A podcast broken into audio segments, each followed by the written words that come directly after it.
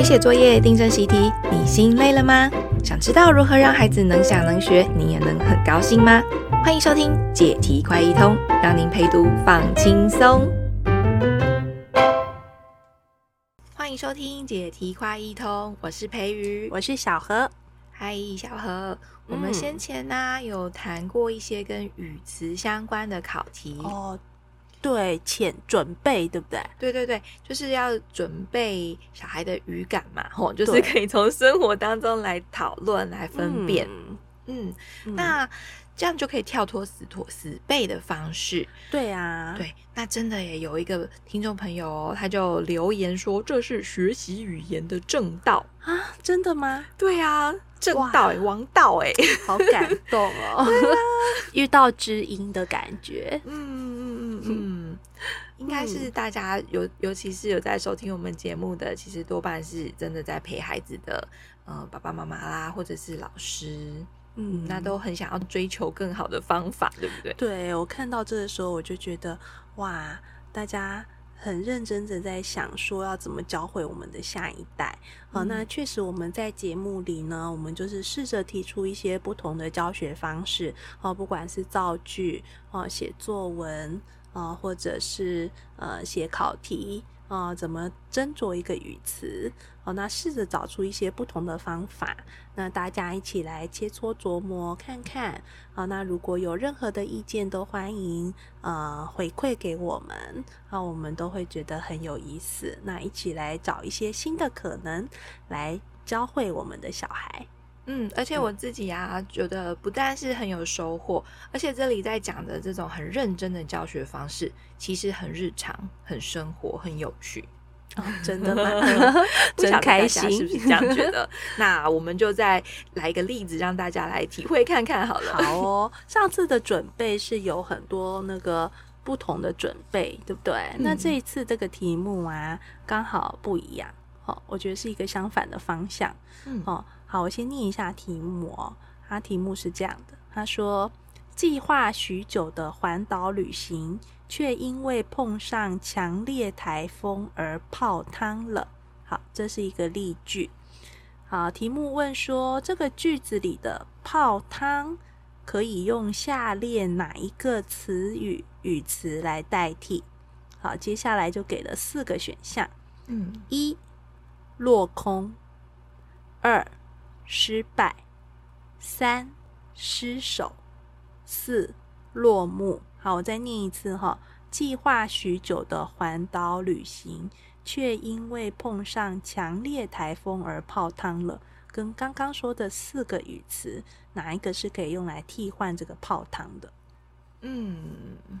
泡汤吼，可能一边泡汤一边想会比较灵感。对，寒假如果有去泡汤，可能对于想这个题目会有点帮忙。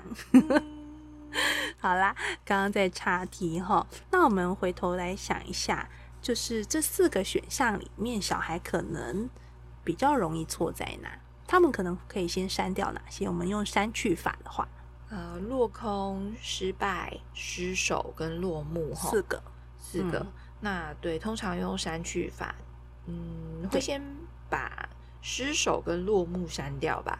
对，会先删掉失手跟落幕，对不对？因为我们通常怎么用失手这个词呢？我可能会讲说他一时失手打翻了杯子，哦，不太会讲说，诶，这个计划许久的环岛旅行因为碰上强烈台风而失手了，哦，就不太会用。啊、哦，那当然不可能是落幕啊，哦，校庆落幕了。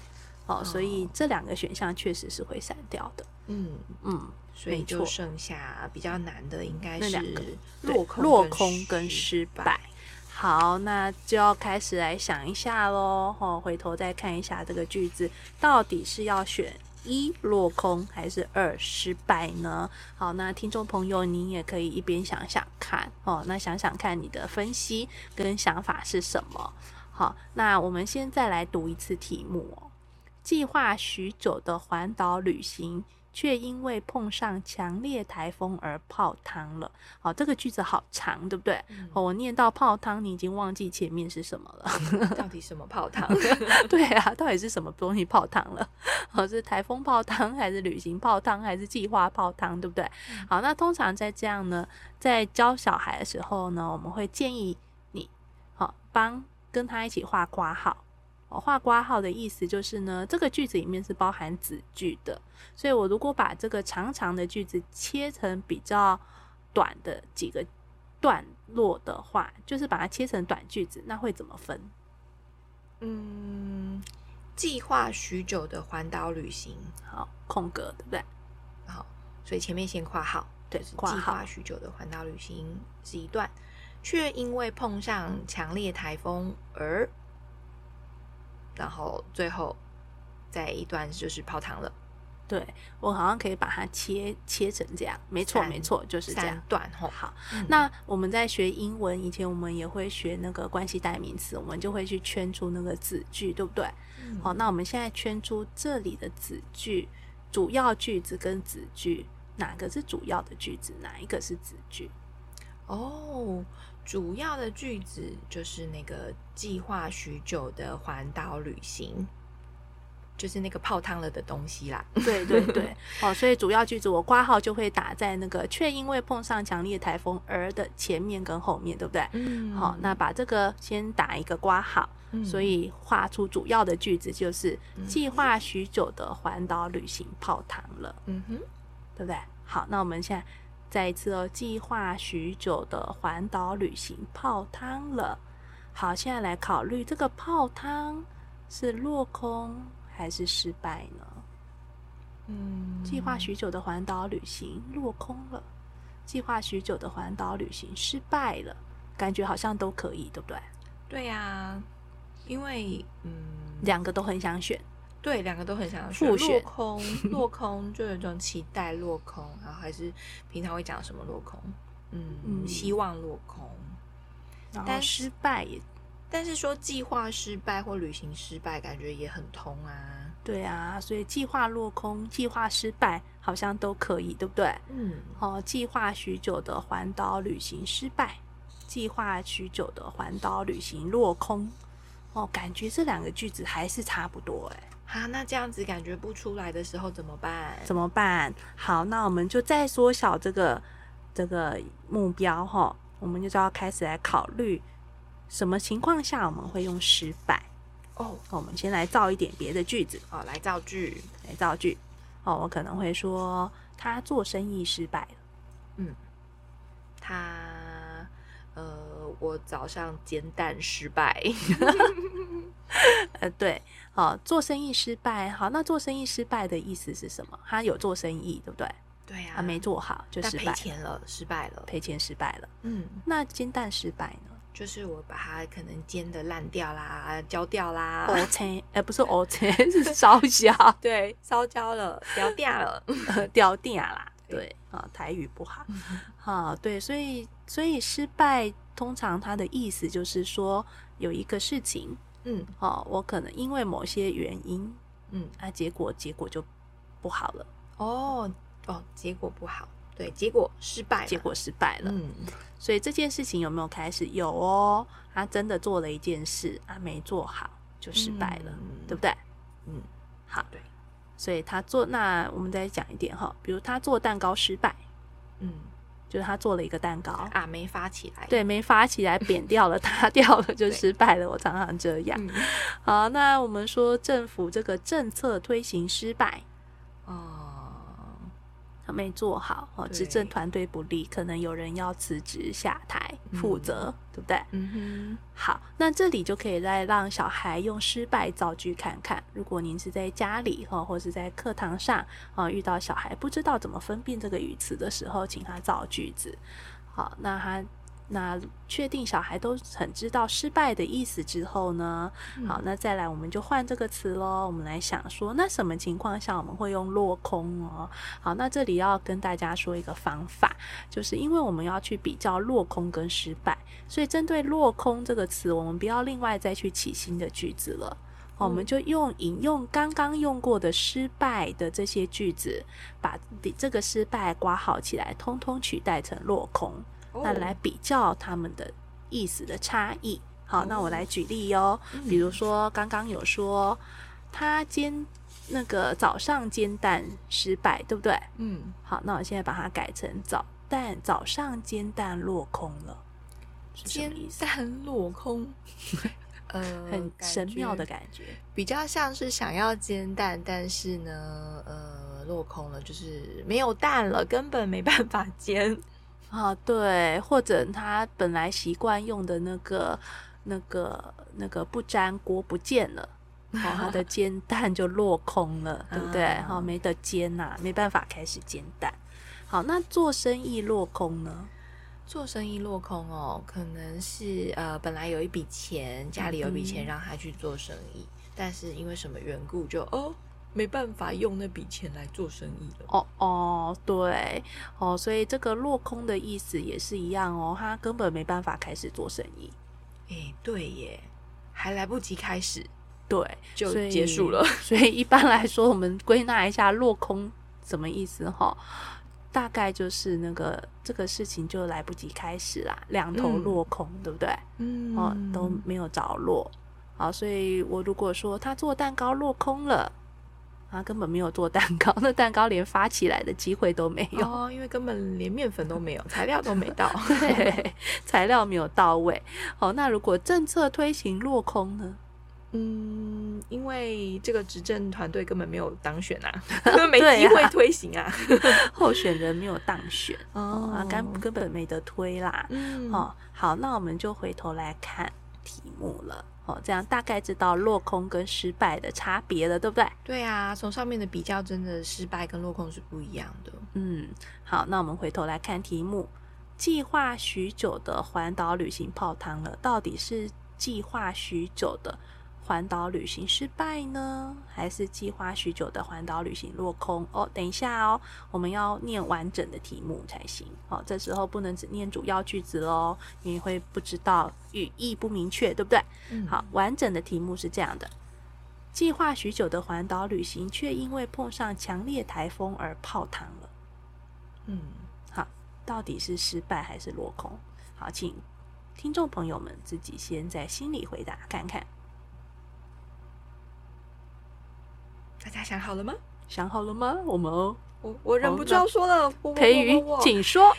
看到强烈台风，就是根本就连出发都还没机会啊，就还没有开始嘛。对，人事行政局就直接公布某条那个高速公路就封闭了，所以是落空了啦。对啦，哦，所以因为环岛旅行遇到台风，根本来不及开始，哦，所以计划许久的环岛旅行却因为碰上强烈台风而落空了啊！泡汤在这里就是落空的意思啦，哦，不是失败哈。好，那我们大概所以这样子选项就是一，好，落空，答案是这样。好，那我先回头来说一下哦，就是说到这里，您可能心中还是有一种怪怪的感觉，对不对？因为一般在日常生活中，我可能会用泡汤来去呃失败哦、落空、泡汤这三个之间，可能没有那么明明确的感觉。对，失败跟落空是很清楚的，可是泡汤。用在失败上或泡汤用在落空上，可能是会有重叠的。对，或者是呃，在口语在生活当中没这么常说，那就常常会就啊失败了啦。啊，这个会泡汤了啦！对啊，今天的会议又泡汤了啦！嗯，哦啊，今天的蛋糕泡汤了啦！啊，准备了半天，结果没有发起来，真的泡汤了哈！或者是啊，真的是失败呢？哎，对，所以生活中我们刚刚的语气都换了。生活中这样的用语啊，基本上只要听的人呢，两个人说的人跟听的人都听懂对方在讲什么就可以了。好，所以在沟通上的时候，我们不会这么讲究。沟通的时候，我们会比较模糊一点。好，那回到今天的情境哦，大家不要忘了，我们今天是在考试。哎，好，在考场上要选出一个正确的答案。哦，我们就要吹毛求疵一下。嗯，好，那这时候知道要选一个，就要选最好的那一个，对，就要选出最好的那个，不然就会少两分，不然就会失败。对，就失败了，就泡汤了。哎。诶，对，所以呢，考试的时候，因为要选出最好的那个答案哦，所以我们就做一些比较细致的考量哦。那当然，这个细致的考量，呃，也有一个好处啦，哦，就是它还是可以提升人的语文能力。哦，就是你比较做细致的考虑的时候，是可以这样的。哦，那生活中大家可以很自由放松的用。哦，只要 A、B 两位双方都听清楚，都听得懂对方的意思就可以咯。哈、哦，好，那我们来回顾一下今天的到底我们是怎么讨论这个题目的呢？好，第一个，我们先想那个思考失败跟哦，我们先看了一下题目，对不对？对。啊，把题目弄得比较精简。好，找出主要的句子。嗯，接下来我们开始思考落空跟失败这两个语词的差别。嗯，然后呢，我们从精简的句子带入落空或者失败，好像比不太出来的时候呢，就先用这个比较常用的失败来造句。对，让小孩比较有感的这个来造句。哦，充分的体会了失败的意思之后，接下来我们就把失败。这个打上括号，换成落空，好，那就开始来比较他们细致的语义上有什么不同。嗯，好，自己经过这样子的失败跟落空的比较之后，嗯，发现，哎，我平常讲话真的是比较不精准啊。这是自自然的啊，因为说话我们是追求沟通，沟通我们只要两边听得懂就可以了。嗯，对不对？好，那重要的原则哈，就是其实在教小孩的时候，再回头说一下上次准备的这一题哈，跟今天泡汤的这一题，这两个题目都是在做这种语词的比较，对不对？好，那回头来讲哦，上次有说过，就是像做这种考题的时候，都不要用直接告诉答案让小孩背诵的哦，而是要做过一些造大量的句子。哦，让小孩回到这个情境里头去考虑这个语词的用意，然后比较他们细致的分别。那这个品味跟感受，就是建立小孩的语感重要的一步。哇，简单的说，就是让小孩的脑袋有事做啦，造造句啊，有脑袋动有感觉，有感觉，有感觉。嗯，对，因为背诵会让人没有感觉哦。可是从句子中去提炼语词的意思，这个才会让小孩有感。哇，光是听到用提炼语言的意思，就很值得想一想这个句子。那希望大家喜欢这样子我们讨论题目的方式，嗯、也就是提升语感的方式喽、嗯。有任何意见也欢迎回馈给我们哦。谢谢大家，拜拜，拜拜。